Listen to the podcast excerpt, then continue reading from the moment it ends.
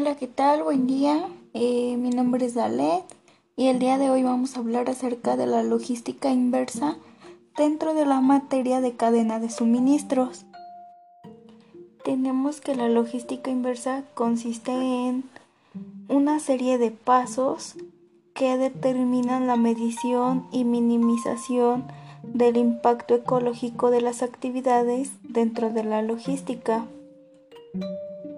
Actualmente es una tendencia que todas las empresas utilizan en esta actualidad, ya que se lleva a cabo eh, para tener un equilibrio entre lo ecológico, lo económico y la creación de valor que las empresas le dan a su producto.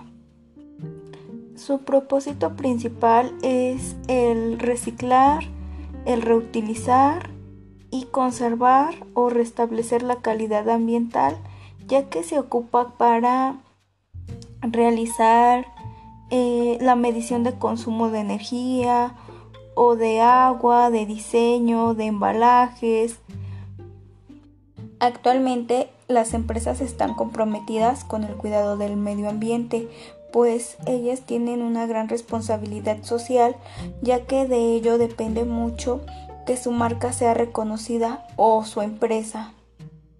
También tenemos que la logística inversa es una es la que entra dentro de la cadena de suministros para que sea rediseñada y con esto gestionar eficientemente el flujo de productos destinados al, al procesamiento, la reutilización, el reciclaje o la destrucción, usando correctamente todos sus recursos. De esto también tenemos que la logística inversa no solo se basa en lo ecológico, sino que también tiene que ver las necesidades de los clientes, principalmente si existe alguna devolución, si existe algún error en algún producto, si existe alguna falla en ya sea en etiquetas, si existe retorno de excesos de inventario, eh, la devolución de los clientes, hay algunos productos que estos suelen ser ya obsoletos,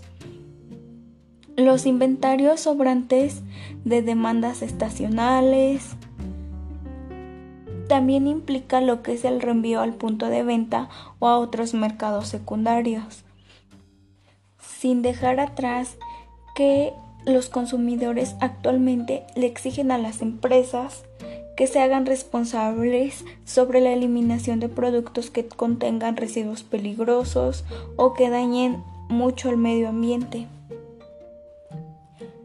También es conocida como cadena de suministro circular, ya que como bien lo menciona, al término del círculo, esta termina, ya que mejora el aprovisionamiento de los productos, servicios de información eh, y todo esto hace que sea un plus a lo tradicional que conocemos como cadena de suministro.